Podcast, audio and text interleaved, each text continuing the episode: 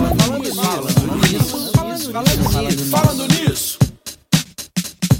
Olá, seja muito bem-vindo a mais um episódio do Falando Nisso. Eu sou Humberta Carvalho e esse é o podcast em áudio e vídeo do Sesc Goiás, um oferecimento do sistema Fê Comércio. Gente, Falando Nisso completou seis meses e o nosso presente para você que nos acompanha aqui sempre é uma semana especial com episódio todos os dias, é isso mesmo.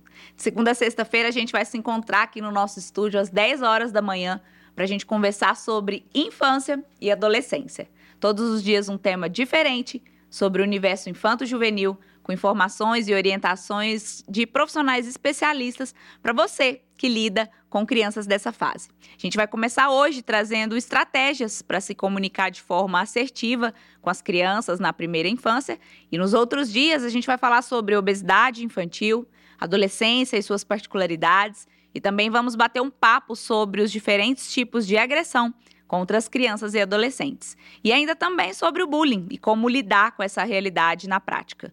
Você não vai perder, né? Tá imperdível, viu?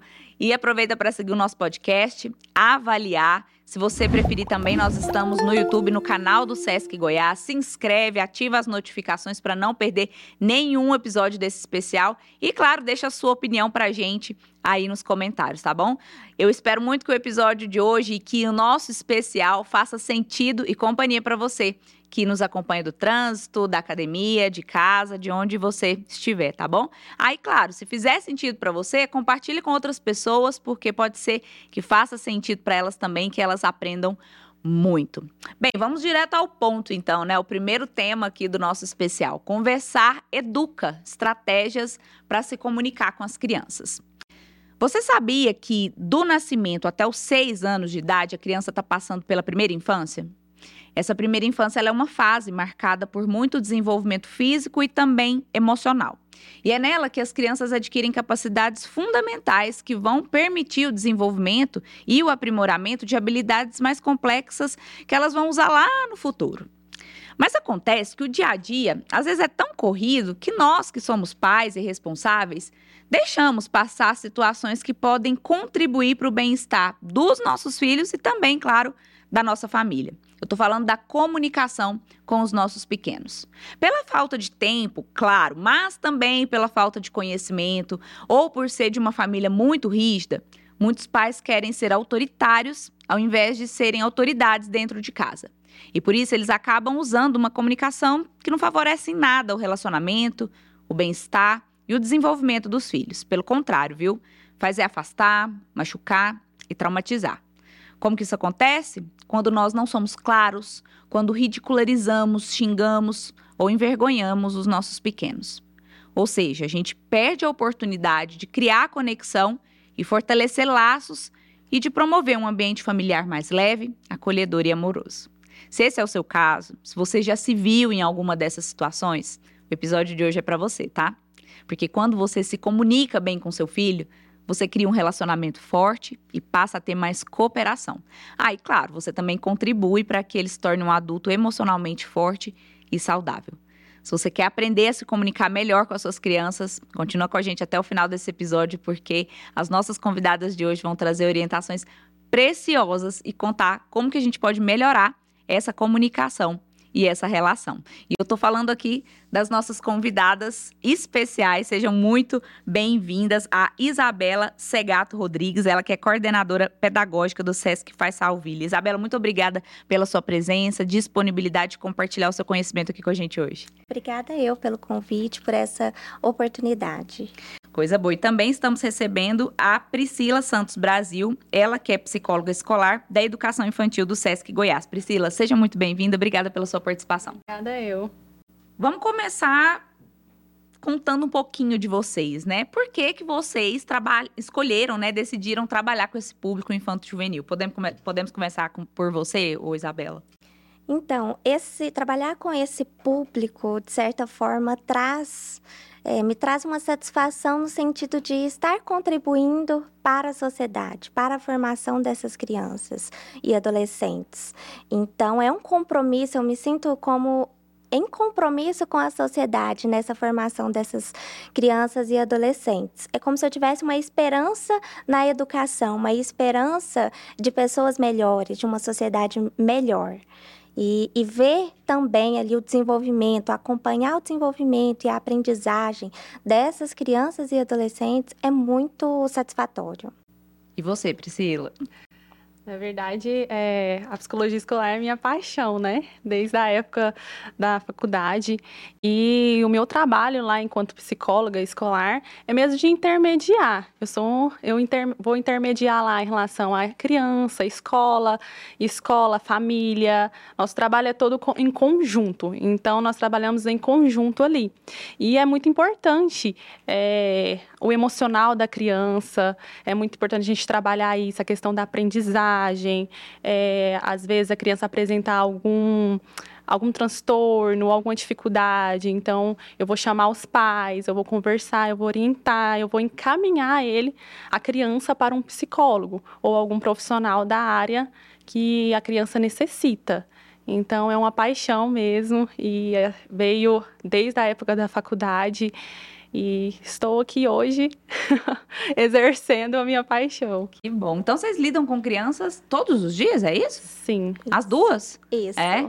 E no dia a dia, essa questão da comunicação inadequada para a idade, é algo que vocês percebem no dia a dia do trabalho de vocês? Então, Berta, nós trabalhamos com crianças de 3 a 5 anos. E mesmo nessa faixa etária, nós já conseguimos ali identificar, perceber essa comunicação inadequada, que muitas vezes já vem de casa. Né? E a gente tenta todos os dias na escola fazer exatamente a comunicação positiva, mas fazer essa quebra às vezes que que a criança já vem de casa devido a uma comunicação é, que não seja tão positiva. Então a gente consegue sim ver, né, se não todos os dias eu posso dizer, no nosso cotidiano, essas, essas esses problemas, esses né? problemas mesmos da, da comunicação não positiva, né, com as crianças. E essa comunicação inadequada é até um pouco do que você falou no início. Às vezes, às vezes os pais chegam em casa cansados, ah, não tenho tempo para isso. Então, dá um celular para a criança e não tira aquele tempo para conversar com a criança, para perguntar pelo menos como que foi o seu dia, o que que você fez, como que foi na escola. Aí preferem dar um celular para a criança ou é, algum eletrônico do que ter esse momento com a criança. Ou e, seja, nem existe comunicação. Nem existe isso. E isso acaba refletindo na escola, refletindo até com os outros, né, na rua, com os colegas. Uhum. É, no próprio, na própria relação com o outro, ali entre as próprias crianças. Isso reflete muito. E, consequentemente, no processo de aprendizagem dessa criança. Como que reflete na comunicação com os outros colegas? O que, que vocês percebem? Na questão de intolerância, às vezes há frustrações. Então, por ser criança, muitas vezes a criança não consegue expressar para outra insatisfação quando pega o brinquedo sem pedir emprestado, por exemplo. Então, às vezes, a primeira reação da criança, ao invés de, de falar, de comunicar ali com o colega, é geralmente um, uma mordida, um empurrão. Então, isso tudo a gente percebe. Aí é onde a gente chama a, as famílias para nos ajudar nessa comunicação com a criança. Porque também não adianta a gente chamar a família, eles chegarem em casa, por exemplo, bater, colocar de castigo, para solucionar esse problema da criança bater na escola. Eu não vou resolver uma situação de bater batendo na criança. Então a gente e a gente precisa alinhar a comunicação da família com a escola. Não adianta a escola falar de uma maneira e a família de outra. E até mesmo a questão do não, né? Às vezes os pais não ensinam essa questão de do não, não é o momento disso. E isso reflete na escola. Às vezes a professora fala assim: não é o momento do brincar, é o momento da atividade, é o momento da aprendizagem. E aí já é uma frustração. O mundo da criança desmorona, né? E aí essa questão do não também, dos pais não ter esse momento de ensinar a hora certa, a rotina, ter uma rotina de ensinar o que é certo, o que é errado.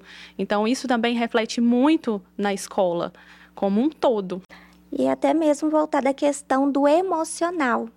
no sentido assim, às vezes é uma palavra assim que sai sem a gente pensar, mas que para a criança isso tem um, um tamanho maior. É, nós tivemos um caso recentemente de uma criança que ela já vinha apresentando uma dificuldade ali no processo de, de registro do nome. E aí, no, ali no, no processo, ela falou assim: Não, eu não vou fazer isso mais. Não, minha mãe disse que eu não aprendo mesmo. Então, às vezes a mãe falou ali assim, mesmo sem essa intencionalidade, né? Mas para a criança isso ficou marcado. Ela já não quer mais nem tentar, porque ela não, minha mãe já falou que eu não, não aprendo mesmo. Às vezes era um momento que a mãe estava cansada, Sim. chegou do trabalho cansada, Exatamente. já estava estressada e soltou e e para a criança, isso já marcou, já foi um marco. Um peso muito grande, né? Que está interferindo ali no processo de aprendizagem. E isso é algo que eu quero perguntar para vocês. É verdade que na primeira infância a criança é, tudo que a gente fala fica marcado e ela pode levar isso para a vida, isso é verdade? Com certeza. Como nesse, nesse exemplo, por exemplo, a gente já vê né, que uma palavrinha mal colocada já se tornou desse tamanho, né, nesse, nesse peso. E isso interfere principalmente no emocional. A Priscila depois pode falar um pouco melhor sobre isso, mas o, o emocional está muito atrelado também à questão da aprendizagem. Uhum. Então. E, e por uhum. que que as crianças elas gravam tudo nessa primeira infância? Tem alguma questão fisiológica, talvez, envolvida nesse processo? Sim, na verdade, é desde lá da barriga da mãe, por isso que já ouviu falar que ah, conversa com o filho na barriga da mãe, porque desde lá da barriga da mãe, a criança ela já vem escutando sons, tanto é que às vezes a gente escuta, nossa, a criança nasceu, escutou a voz da mãe e sorriu ou expressou alguma coisa. Então, desde lá da infância, desde lá da barriga da mãe, já vem esse marco. Por isso que fala que é, na essa primeira infância ela é primordial na questão emocional, na questão comportamental, né? na questão cognitiva, porque é o marco mesmo essa primeira infância, é onde a criança vai aprender tudo. Eu costumo falar que a criança ela é como uma casa. Se você, uma casa, se você não fizer o alicerce dela bem estruturado, se vir algum vento, alguma coisa, ela vai desmoronar. Assim é a criança principalmente na primeira infância. Se o alicerce dela não for bem estruturado, se não for através do diálogo, através é, ali do afeto, né? Porque não é somente o diálogo, mas também tem vários componentes ali. É, ela vai desmoronar, ela vai sofrer mais do que uma criança que tem é, uma comunicação adequada em casa. Então, ela vai, isso vai refletir no futuro dela, nela como humano, nela como adulto. E isso vai refletir, isso vai trazer para ela grandes danos. Já nós temos muitas pesquisas que falam que essa faixa etária do zero aos seis anos é como se fosse uma janela de oportunidades. Então nós precisamos aproveitar que, que a criança está ali se formando enquanto ser humano para gente, a gente propiciar elas todas as experiências, as vivências, essa explicação, essas orientações de uma maneira bem sólida, para que não aconteça igual a Priscila falou, essa casa venha desmoronar quando mais à frente. Então, essa primeira fase é a fase de ouro, é onde a gente precisa ter toda essa nossa atenção. E a gente, quando eu falo a gente, no caso seria a instituição familiar e a escola, que são as duas instituições em que a criança tem esses primeiros contatos. Então, os adultos dessas duas instituições, eles precisam ser mediadores.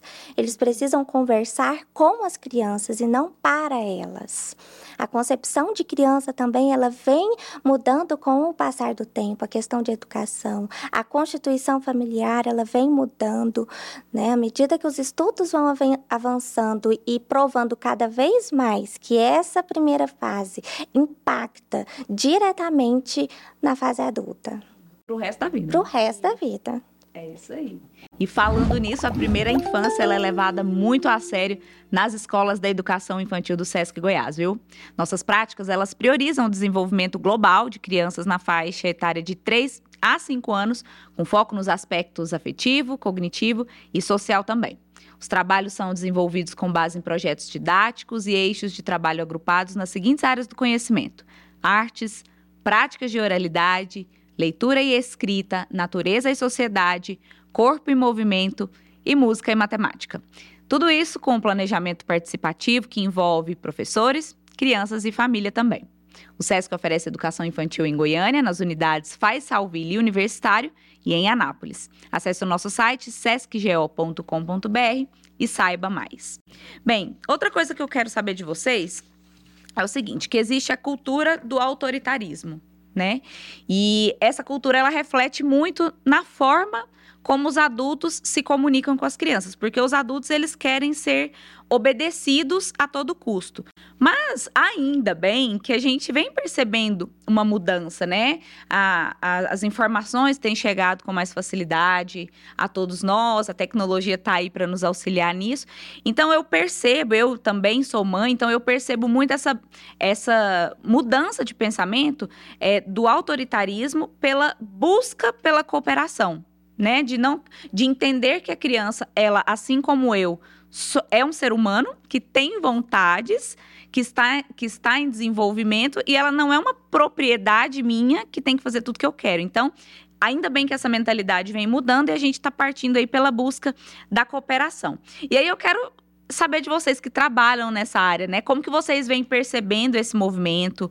Como era ou ainda é em algumas famílias, né? O que que vem mudando e as mudanças significativas que vocês perceberam? O conceito de família, ele vem mudando, né? Antigamente ainda existe, mas é bem raro. Antigamente, é, esse autoritarismo era mais do pai, né? Então, o pai que saía para trabalhar, o pai que dava as regras. Então, hoje já mudou muito isso. Hoje em dia, a mãe já sai para trabalhar, ou o cuidador da criança, né? E aí, hoje em dia, já existe ali um diálogo entre o pai e a mãe para ver o, o que, que é melhor para a criança. Antigamente não, antigamente o pai dava as regras e teria e tinha que Todo cumprir isso, tinha que cumprir essa regra. Então isso vem mudando muito. Isso vem refletindo nas crianças, porque antigamente a criança tinha que obedecer o pai e não a mãe, porque às vezes a mãe não tinha a palavra ali sobre a criança. Então hoje já existe isso, já existe, existe mais o diálogo entre ali o pai e a mãe para ver o que, que é melhor para a criança. Não, vamos vamos decidir aqui o que, que é melhor para a criança e vamos decidir juntos para ver o que, que é melhor. Mas ainda nós vemos nas escolas, em às vezes em reuniões, a gente vê é, chama os pais para conversar e ali mesmo, ali na reunião, eles não entram em consenso. A gente ainda vê essa dificuldade aí acaba refletindo na escola, no comportamento da criança. Então, aí é onde nós chamamos os pais para conversar, já presenciamos discussões de pais ali, é, porque não conseguem entrar em um consenso e a criança ela sofre muito com isso, porque ela não sabe quem obedecer, né? E o autoritarismo ainda é real também? É real. É. Não como antigamente, né? Porque isso vem mudando muito, mas ainda existe isso. E o que a gente pode perceber é que as famílias, elas, de certa maneira, elas não sabem como conduzir. Então, é, a sociedade hoje, ela pede um novo ser humano. Né? Um, a gente precisa formar as crianças de uma maneira integral, que ela consiga lidar não só tecnicamente, mas com socialmente, vamos dizer assim, tanto emocionalmente, é, no, nos aspectos, no sentido de que os pais, é, eles foram né, criados ali pela, por uma uma autor, autoridade mesmo mais presente dentro, dentro de casa. E isso já não está tendo mais o resultado. Então, não, o pai muitas vezes fala mais autoritário com a criança e nem por isso a criança obedece, podemos Quando dizer obedece assim. é por medo, né? Obedece por medo. Não por e respeito. não por respeito. É uma diferença que, muito grande, né? Exatamente. Né? E aí é onde os pais, às vezes, acabam perdendo a paciência utilizando da força física, da, dessa punição. Mas aí volta a questão do obedecer por medo e não por respeito. E essa, essa nova forma da gente é, criar as crianças, desenvolver, ver a criança como uma criança protagonista, autora de sua própria história, construtora. Nós, nós estamos na escola é, formando crianças para serem críticas, adultos críticos, reflexivos. Então a gente não pode querer apenas falar e a criança obedecer. E eu acho que aqui cabe bastante a gente falar da diferença de é, autonomia com permissividade. São coisas diferentes? São coisas muito diferentes, né? A autonomia, ela é desenvolvida, essa permissividade é, mostra aí justamente isso. A família ela não consegue é, orientar essa criança de uma maneira que ela tenha autonomia. Então ela acaba fazendo porque os pais permitiram, mas não porque ela já está capaz de desenvolver aquilo ali com, com autonomia, com mais segurança. Que interessante, né? Bom a gente entender, né, essa diferença, porque é, a gente escuta muito isso. Ah, hoje a criança pode tudo, os pais são super permissivos, e na verdade é uma linha tênue e depende dos pais é, essa essa iniciativa de saber para que lado que vai, né? E de aprender também para não ir para o lado ruim da coisa.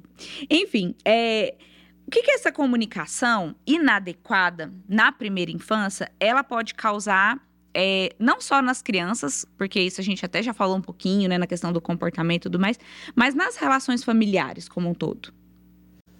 A questão do, da afetividade também, de passar respeito, de passar essa confiabilidade mesmo, principalmente quando a gente é, pensa aí nos adolescentes. Então, geralmente essa comunicação com, com adolescentes, elas tendem a ser mais difíceis por isso. Eles não sentem nos pais essa confiança. Então, os pais eles precisam ter uma sabedoria muito grande para ouvir sem julgar o filho. E é um ouvir com uma escuta atenta. Não é um ouvir mexendo aqui no celular e, e, e a criança falando, ou já pensando na punição, no julgamento daquela ação.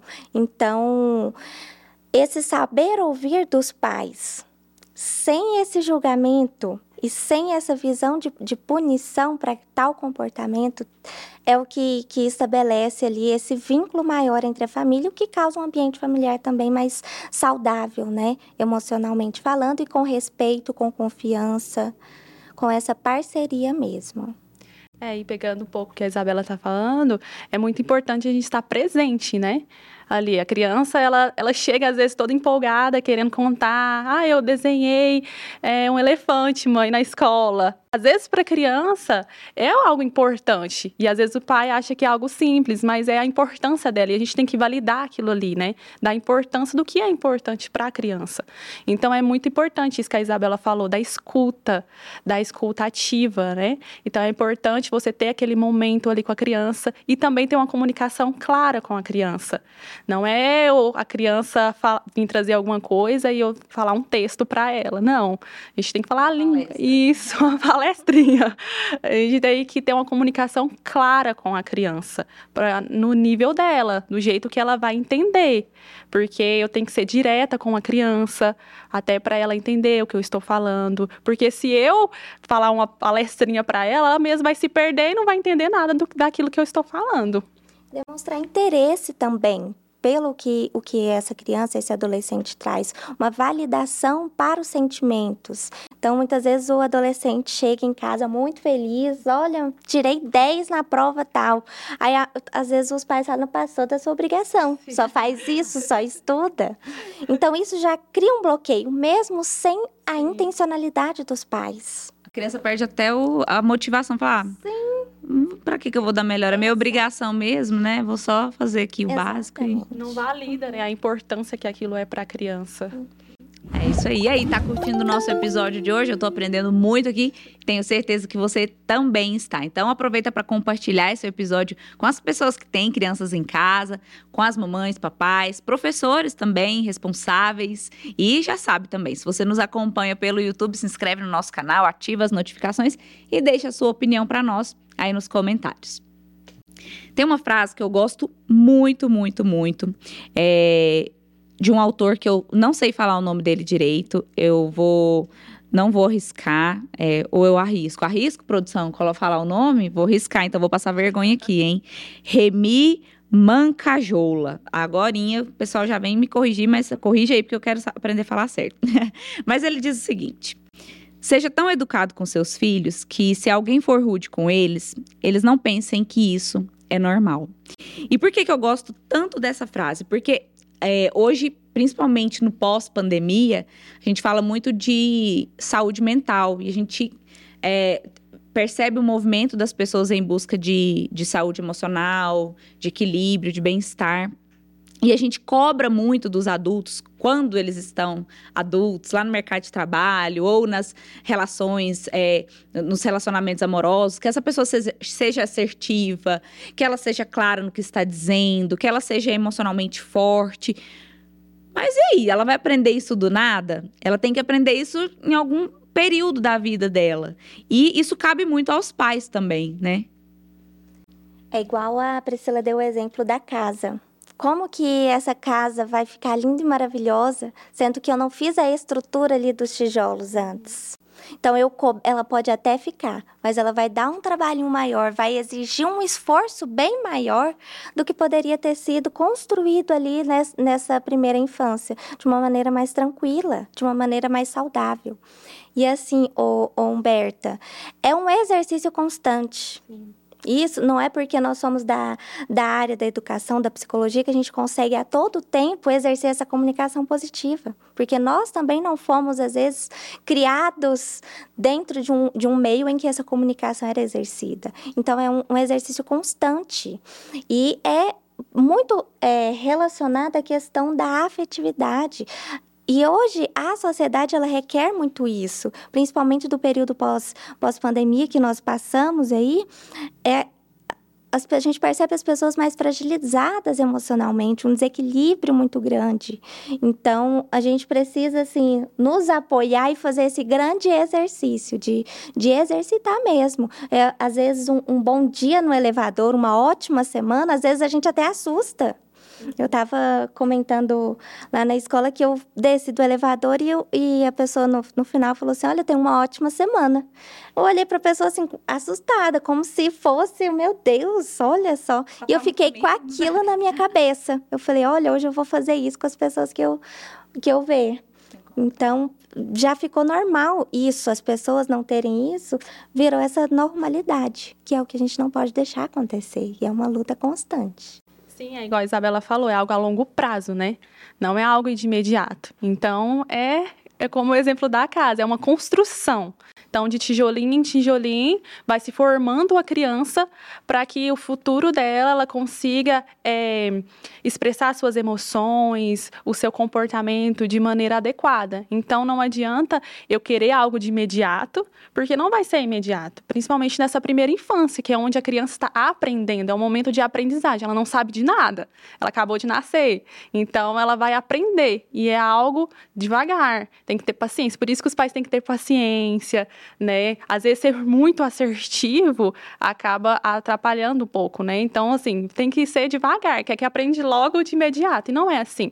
É algo mesmo de tijolinho em tijolinho, para a criança se se formar um humano, né? Se formar uma pessoa que ela saiba é, enfrentar suas dificuldades de maneira mais leve. Nós estamos em uma sociedade imediatista, né? Então, tudo nós queremos agora. Sim. E isso não, não é uma tarefa fácil para os professores, para os pais, porque a criança ela é muito desafiadora nessa idade. Então, e, e, eu manter ali uma comunicação até eu conseguir fazer com que a criança compreenda o que eu estou querendo dizer, e é um processo. Então, nisso, a criança ela vai testar a gente por diversas maneiras. E eu não posso simplesmente perder a paciência, dar um, gritar, falar mais alto ou colocar de castigo. Falta muito essa paciência em casa. Nós vemos muito isso nas crianças, porque reflete, né?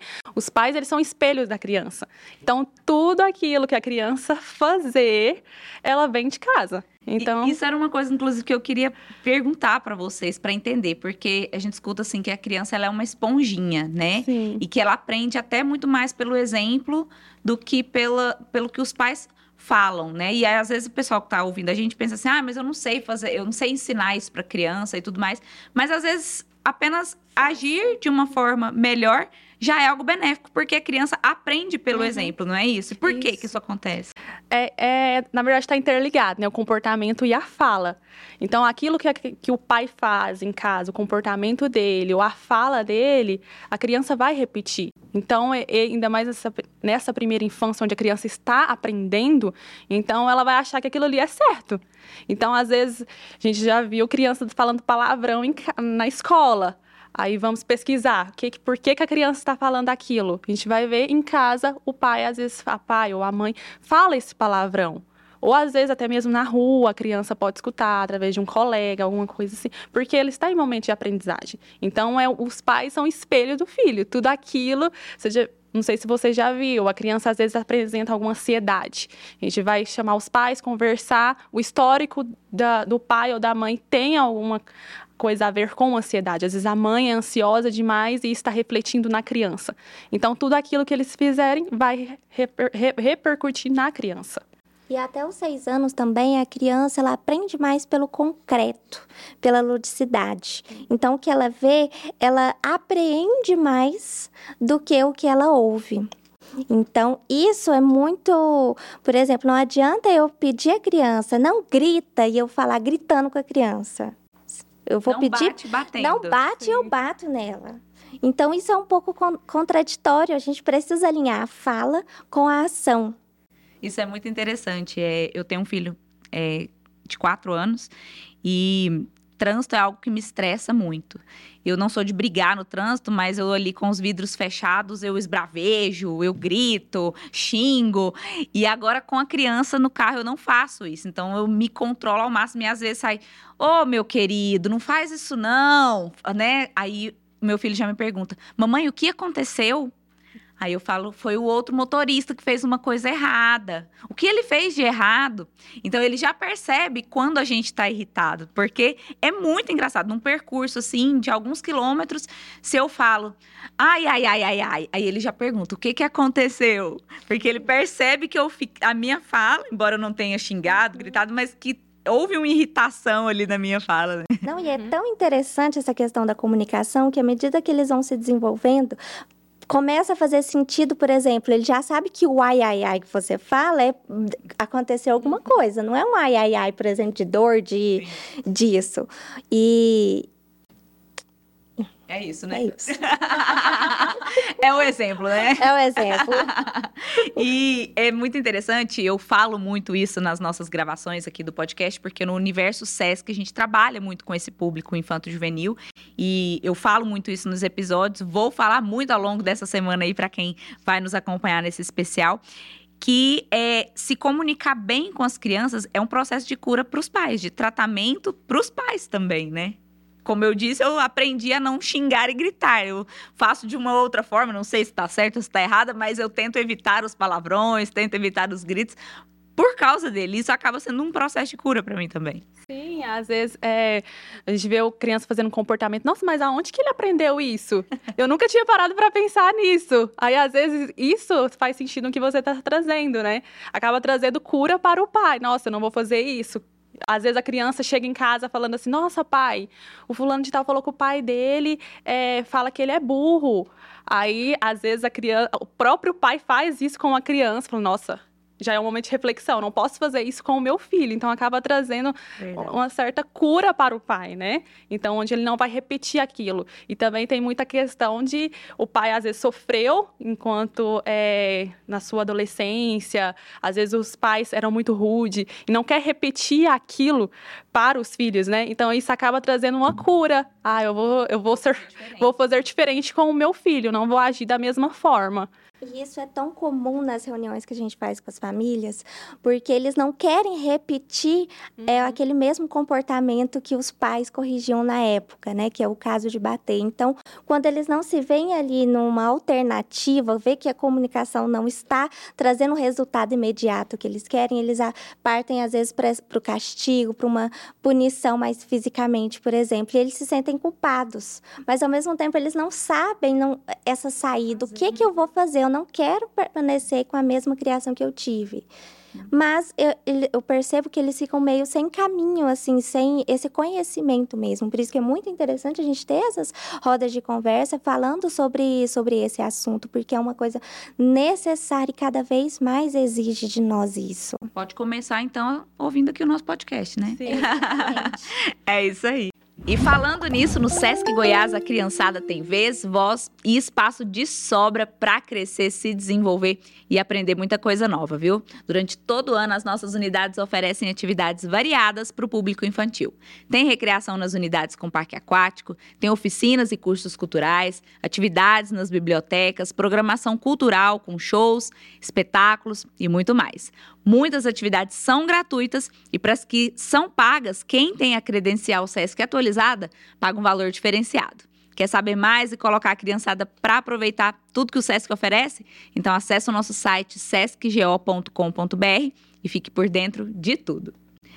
Bem, meninas, antes da gente ir aqui para as nossas orientações práticas, né, para os papais e mamães que estão nos ouvindo e, e, estão se perguntando, tá, mas como que eu vou me comunicar então de forma assertiva com uma criança na primeira infância? Antes disso, é, eu queria que vocês trouxessem para a gente assim os benefícios, né? A gente falou muito dos malefícios, do que que essa comunicação inadequada causa na vida da criança e eu queria entender os benefícios dessa comunicação positiva para as crianças e para as relações familiares também. Então, a comunicação positiva, eu quando eu tenho essa comunicação com a criança, eu estou é, desenvolvendo uma criança que tenha mais empatia, que tenha mais reciprocidade, é, um emocional mais equilibrado, que saiba é, entender o outro, se colocar no lugar do outro, a questão da resiliência também. Então, eu tenho uma um indivíduo com uma base é, estrutural emocionalmente mais fortalecida e ele consegue lidar melhor com as suas emoções e com as adversidades que ele se depara no dia a dia, seja na escola ou no trabalho, quando na vida adulta. Sim, pegando o que a Isabela está falando, é, é igual eu falei lá no início. A criança, se ela tem essa comunicação adequada em casa, então ela, enquanto adulto, ela não vai sofrer tanto, porque ela teve uma base, uma estrutura ali fortalecida. Então, ela vai saber como agir, às vezes, por mais que seja um pouco difícil, mas não vai ser tão difícil enquanto uma criança que não teve essa base estruturada. Então, ela vai, não vai so sofrer tanto, ela vai saber agir de maneira certa, não vai sofrer tanto emocionalmente, porque hoje em dia, ainda mais pós-pandemia, as crianças já veio com muitas queixas, mas se tem essa base, essa estrutura bem fortalecida, então ela não vai sofrer tanto, ó, através do diálogo mesmo, através, como nós falamos, através do tempo gasto ali com a criança, da escuta ativa, do momento ali do brincar com a criança, porque isso também é importante, do momento ali é, de escutar a criança, suas queixas, suas falhas, até mesmo que é difícil para a criança, né? O que, que, você, que, que é mais difícil hoje na escola que você fez? Aí, através disso, eu trabalhar em cima disso. É, eu sou mãe agora, né? Voltei agora, então eu estou aprendendo isso. Eu já colocava isso enquanto psicóloga, né? Na prática ali. Agora eu estou colocando isso mais em prática ainda. E eu vejo a necessidade que é dessa comunicação adequada. Então, de eu explicar para a criança ali o que é certo, o que é errado, o que é o momento ali de, do brincar, qual é o momento ali de sentar, de comer. Então, coisas simples faz toda a diferença para a criança. Bacana, é isso aí. Então, vamos também aqui agora para nossa parte prática, né? Papais e mamães que nos escutam, papel e caneta na mão, né? Eu, quem estiver ouvindo aí acelerado, desacelera, porque agora é hora da prática, de aprender na prática aquelas orientações, né? O que, que vocês podem ensinar aqui para quem está nos ouvindo? Já aprendemos muito ao longo do episódio, mas aquelas orientações práticas para colocar em prática hoje, terminando de ouvir o nosso podcast. Como, quais as estratégias que vocês podem trazer para que nós, pais, possamos nos comunicar melhor com os nossos filhos. Não ser uma, uns pais rotulados. Então, eu vou ali corrigir o comportamento da criança ou a fala, ou o comportamento da criança. E não a criança como um todo. Porque a criança às vezes fez algo errado, eu vou despejar tudo na criança do que ele fez antes. E não, eu tenho que corrigir ali aquele aquele momento, aquele comportamento de imediato, aquela fala de imediato. Então é muito importante isso, porque a criança ainda ela está em aprendizagem. Então se eu trouxer tudo para ela, ela vai não vai nem entender o que, que eu estou falando. Você sempre faz isso. Isso, justamente. Eu vou corrigir ali aquela ação dela que ela acabou de fazer e não rotular a criança, trazer é, coisas do passado. E outra coisa também, igual nós falamos, é a escuta ativa raiva, onde nós temos que tirar um momento ali para a criança, né, de escutar a criança, de estar presente, presente corpo e alma ali para a criança. Uma questão também bem interessante, principalmente quando com as crianças, pra, sempre que o adulto, né, os pais, a professora, for conversar com a criança, se colocar ali no nível do, do olhar dela também. Agachar. Agachar, né? Mostrando essa atenção também. Não demonstrar, às vezes, é, insatisfação ou indignação com gestos. É, então, às vezes, eu, o pai escuta alguma coisa e ele já, por exemplo, arregala o olho ou já faz uma cara triste. E isso faz a criança inconscientemente re, se repreender. Então, o que ela iria falar, ela às vezes dá uma repensada ali, uma recapitulada já de medo desse julgamento. E uma frase dessa, dessa, dessa nossa conversa aqui, que eu acho que pode ajudar bastante os pais: converse com a sua criança e não para a sua criança. Qual a diferença? Quando eu converso com a criança, eu estou considerando ela, eu estou dando validade para o que ela fala, eu estou considerando ela, respeitando ela enquanto ser humano. Então, eu não estou só falando, faz isso. É, eu não estou falando para ela o que eu quero. Eu estou falando com ela para a gente chegar a um acordo do que, que ela vai falar. Não é nem chegar a um acordo, mas para que ela entenda. Que é o processo. Isso, né? e isso que é o processo de, né? de ensinar também, de orientar.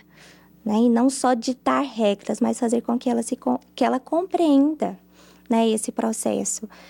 E, e, é uma educação, é uma comunicação é, positiva, está muito é similar a uma comunicação afetiva.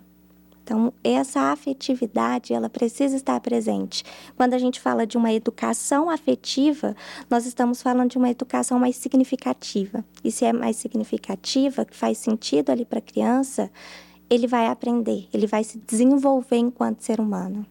E é muito importante também o pai reconhecer quando precisa de ajuda. Às vezes, os pais, eles têm realmente essa dificuldade de ter uma conversa adequada.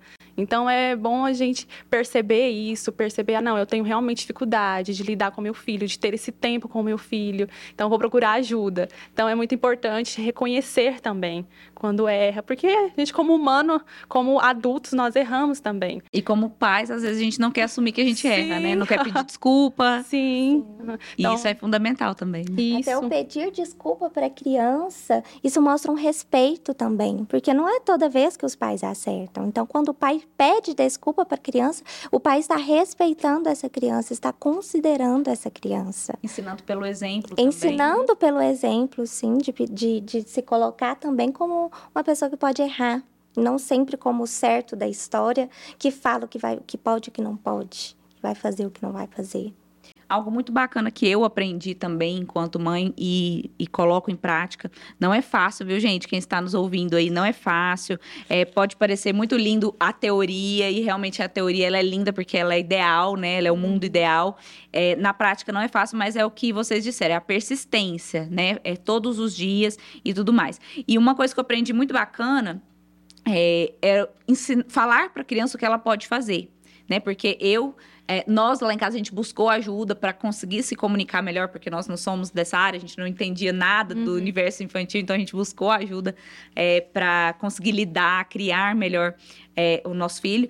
E a gente aprendeu isso, porque a gente falava muito assim: não faz isso. Não pode, não pode bater, não pode morder, não pode empurrar, não pode isso, não pode aquilo.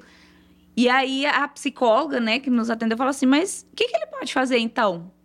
Aí eu fiquei pensando, uai. O que, que ele pode? ele pode fazer todas as outras coisas. Ok, mas ele é uma criança. O que, que são todas as outras coisas? Né? Então, a criança ela não tem essa noção é, de que não pode bater, mas pode abraçar, pode brincar, pode pegar na mão. E eu acho que isso é uma coisa muito real para quem tem é, crianças nessa primeira infância, né? O que, que ela pode fazer? Se ela tá com raiva e ela não pode bater, o que, que ela pode fazer quando ela tá com raiva? Uhum. Né? Se, ela, se ela tá com raiva e não pode morder o coleguinha, o que, que ela pode fazer? Ah, ela pode chorar.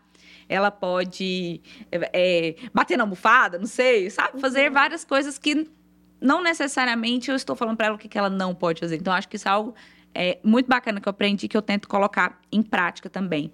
É, tem alguma situação prática que a gente pode substituir na fala com a criança, além dessa que eu acabei de falar também? É, eu até ia complementar que o não pode, você falar não pode, já gera uma resistência na criança, né? Do verbo Sim, ali no final. da fala. É, a criança aprende, mas isso é questão de não só a criança, mas a gente também. Neurociência, né? Isso. Se eu falo assim, não corre, o corre, ele fica assim, uma, uma luzinha assim, não corre. O corre, aí a a É. criança já, A corre. neurociência diz que o cérebro não reconhece o não. Sim, exatamente. né? Aí ele pega o corre, ele pega o morder. Então a gente fala como se chegasse ao contrário na cabeça da criança. Não só da criança, dos adultos Não, também. Só esclarecendo, não que tenha que falar morda, né? Isso. É isso. Mas, por exemplo, ao invés de falar não corra, vamos devagar. Isso. Através da conversa, né, adequada, né? Olha, isso não é certo, então vamos fazer de outra maneira. Então, esse não pode, às vezes, lógico que assim, que às vezes não tem como, né, não falar isso. É. Mas é importante a conversa adequada, é importante eu conversar com a criança. Olha, vamos fazer de outra maneira? Vamos, é, vamos andar em vez de correr? Vamos pegar o seu brinquedo andando? Então é importante essa conversa, é importante às vezes trocar este verbo. Essa questão do morder também daria um outro podcast. Sim. Está relacionando também É. a, a comunicação e, e essa questão da- dos relacionamentos, da afetividade também. E é interessante destacar, né, que não é porque a gente não pode falar para a criança que aquela atitude não é legal. Sim. Pelo contrário, né? Ela tem que saber que aquela Sim. atitude não é legal, mas é, as- o responsável ele precisa dar outras opções. Olha, morder não é legal. Morder machuca. Bater machuca, bater dói. Eu até falo muito lá pro meu filho, eu falo assim: "Você apanha? A mamãe bate em você?" Não, não bate. Então por que você está batendo nos seus colegas? Bater dói? Dói, não dói? Apanhar dói? Se alguém bater você vai doer, vai doer? Então não pode bater nos outros. Mas o que é que pode fazer? Então não fica só na parte do não pode, né? Uhum. Porque é muito engraçado, porque quando a gente fala, foca só no que não pode, ele chega contando que fez aquilo que a gente Sim. falou. Mas, gente, eu falei que não podia, tá fazendo? é muito engraçado, É né? desse jeito. É isso aí, gente. Conta aprendizado, né? Daria pra gente ficar aqui horas e horas falando. Infelizmente, não temos tempo. Nosso tempo já chegou ao fim, mas é, o nosso bate-papo foi muito rico. É, como vocês bem disseram, a gente precisa falar sobre isso, a gente precisa conversar. E é justamente esse o objetivo aqui do nosso especial sobre o universo infanto-juvenil. É trazer esses assuntos para discussão, para reflexão. E a partir daqui, estude, né? A internet está aí com tanto conteúdo, muita coisa ruim, mas, muito, mas muita coisa boa também. Então, estude, pesquise, aprenda, né, sobre esse universo da comunicação com crianças, sobre o comportamento infantil e a primeira infância, porque a gente precisa estudar, né? O conhecimento, ele é vida, é luz. Pra gente finalizar aqui com chave de ouro, eu queria propor para vocês um desafio, que é vocês compartilharem com a gente uma frase ou uma palavra que vocês gostam, talvez que vocês usem no dia a dia de vocês e contar pra gente por que que vocês gostam. Eu gosto muito da empatia, de colocar no lugar do outro. É, até mesmo da criança, de colocarmos no lugar dele, da criança, porque às vezes o que é sofrimento para a criança, às vezes não é para mim, e é uma criança. Então, às vezes, o simples fato da mãe ali retirar o brinquedo da criança ali tá gerando um sofrimento para ela muito grande. Então, é importante, por isso que é importante conversar com a criança. Olha, eu estou tirando esse brinquedo aqui do, de você, mas é porque agora é o momento da gente fazer outra atividade. Então, é se colocar um pouco no lugar da criança. Se colocar, não no sentido de deixar ela fazer tudo que tem que fazer. Não, porque tem a rotina, tem a hora certa. Então, eu gosto muito dessa, dessa palavra, de se colocar no lugar do outro, de ser resiliente, de escutar, né? Então, assim, se fosse para falar todas as palavras aqui, todas as frases que eh, eu gosto, seria. A gente ficaria aqui o dia todo, mas é muito importante a gente se colocar no lugar do outro como humano, se colocar no lugar do outro como pessoa.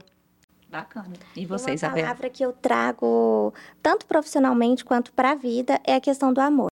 Não tem como fazer nada sem amor. Eu posso até fazer, mas não fica, não tem significado, não só para mim, co- quanto para o outro, né? Eu não toco o outro nesse sentido. Eu não faço história, não deixo ali um, um registro. Tem uma fala do, uma frase do Paulo Freire que fala sobre não tem como eu falar de educação sem falar de amor. Porque esse amor E é o que a gente mais precisa nesse no mundo, né? Em todos os âmbitos, no trabalho, é na família, é na escola, é em qualquer grupo, qualquer relação que a gente tem hoje, a gente precisa colocar o amor. Se não tem amor, não vai ter significado. Que bacana, muito aprendizado num episódio só, né, gente? Meninas, muito obrigada pela participação de vocês. Foi uma alegria tê-las aqui no nosso primeiro episódio. Espero recebê-las em outras oportunidades. Isabela, muito obrigada, viu? Obrigada, viu, pela oportunidade. E vamos exercitar aí juntas essa comunicação positiva. Priscila, obrigada também. Seja bem-vinda de volta, né? Tá voltando de licença maternidade. E muito obrigada por compartilhar seu conhecimento aqui com a gente. Eu que agradeço. Foi muito rico. A gente também aprende, né? A gente fala, mas também aprendemos umas com as outras. E os papais e mamães das nossas crianças que estão nas escolas do SESC, se elas quiserem conversar com vocês, trocar uma ideia, onde que elas encontram vocês? Então, lá no Sesc Faz Salville, nós estamos na unidade do Sesc Faz Salville, mas vocês também entrando em contato por telefone, nós conseguimos atender, agendar um horário para a gente conversar melhor. E as escolas do, do Sesc de Educação Infantil, que, que é o que eu estou mais por dentro, eu posso garantir para vocês que utilizamos 100% de uma comunicação positiva e as crianças, elas vivenciam de fato a infância delas ali. E a gente traz a família também, acolhe a família também nesse, nesse dialeto ali, delas, o, o, que eu, o que fazer. Então a gente traz esse amparo também. Com então, empatia e amor. Com empatia e amor. é isso aí. Obrigada, meninas. E aí, curtiu o primeiro episódio do nosso especial? Eu espero que sim, porque eu aprendi muito. Eu espero muito que tenha feito sentido para você. E se você gostou, compartilha com as pessoas que você gosta, segue o nosso podcast, se inscreve no nosso canal, deixa sua opinião aí nos comentários, tá bom? E eu finalizo aqui com uma frase de Guilherme Menichetti. A infância se vai, mas as lembranças ficam. Eu te espero amanhã no nosso segundo episódio sobre obesidade na infância, causas, riscos e como prevenir. Até amanhã. Falando nisso, falando nisso, falando nisso.